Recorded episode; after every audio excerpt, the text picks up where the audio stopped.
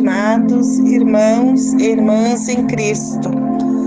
Retornamos para o nosso momento de espiritualidade dominical. Estamos hoje no terceiro domingo do mês de outubro, mês vocacional, e hoje celebramos o Dia Mundial das Missões e da Família Missionária. Ser discípulo de Jesus atualmente não é fácil, pois diariamente os valores da fé são confrontados com os valores do mundo. Pelo batismo, nós tornamos cidadãos do infinito, missionários, comunicadores do reino. A moeda é de César, mas o povo é de Deus.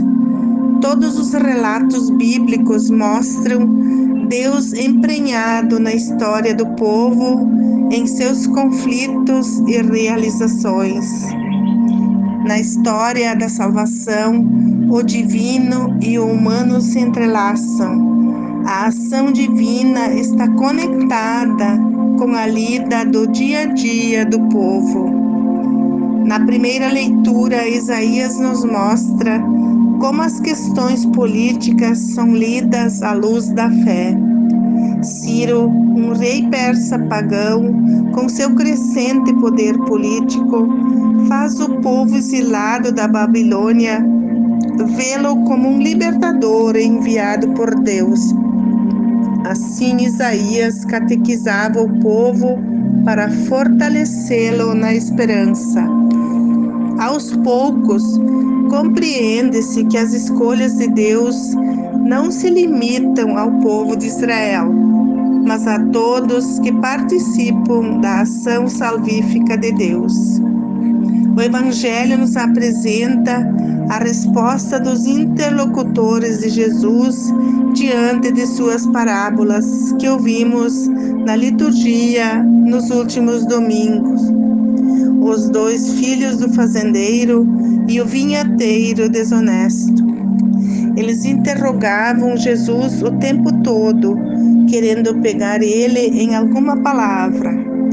Hoje eles propõem a questão do imposto ou do tributo pesado que o povo tinha que pagar ao imperador de Roma.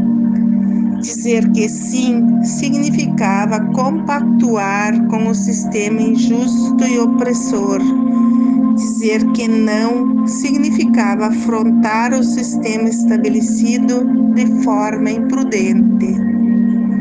Era uma lei criada de forma injusta e opressora, mas Jesus trata a questão de um modo mais profundo.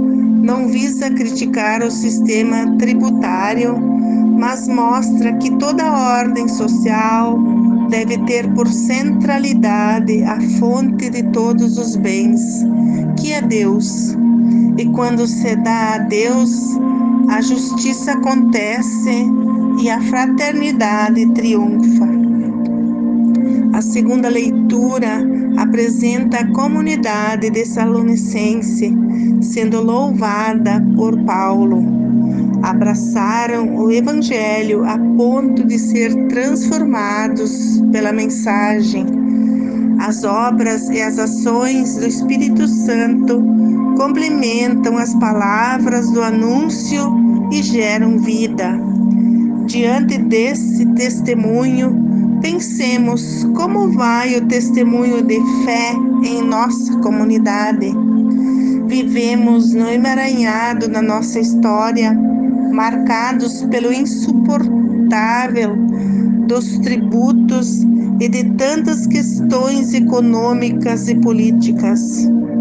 Seria possível abraçar a fé como os tessalonicenses? O primeiro compromisso nosso é mostrar na prática que temos Deus como centro de nossas vidas. É dele que devem partir as nossas atitudes nas relações sociais com as pessoas. Se não abraçamos a fé com firmeza verdadeira, dificilmente saberemos dar a César o que é de César e a Deus o que é de Deus. Somos convidados a considerar mais de perto os nossos compromissos de cristãos nas relações com as pessoas, fazer valer a civilização do amor, na qual a paz, o fruto da justiça e a caridade sejam o caminho que une a humanidade inteira nas veredas da salvação. Enfrentamos muitas dificuldades em nossas comunidades. Jesus deseja a união de todos, que deve ser baseada na verdade e na sinceridade. Ele exige uma decisão diante de sua proposta mas a humanidade se divide. Ele respeita a decisão, mas não aceita a adesão pela metade. Ou você adere ao projeto, ou você sai fora. Para Jesus, só há o caminho da união e do amor sincero que traz a confiança, a alegria para a vida e a esperança que cada um de nós faça a sua parte neste projeto divino, assuma a sua responsabilidade e suas consequências das escolhas que fez. Cada um responde por si, mesmo quando tentamos colocar a culpa do nosso fracasso aos outros. Uma ótima semana de fé amor e doação. Um ótimo domingo para todos nós.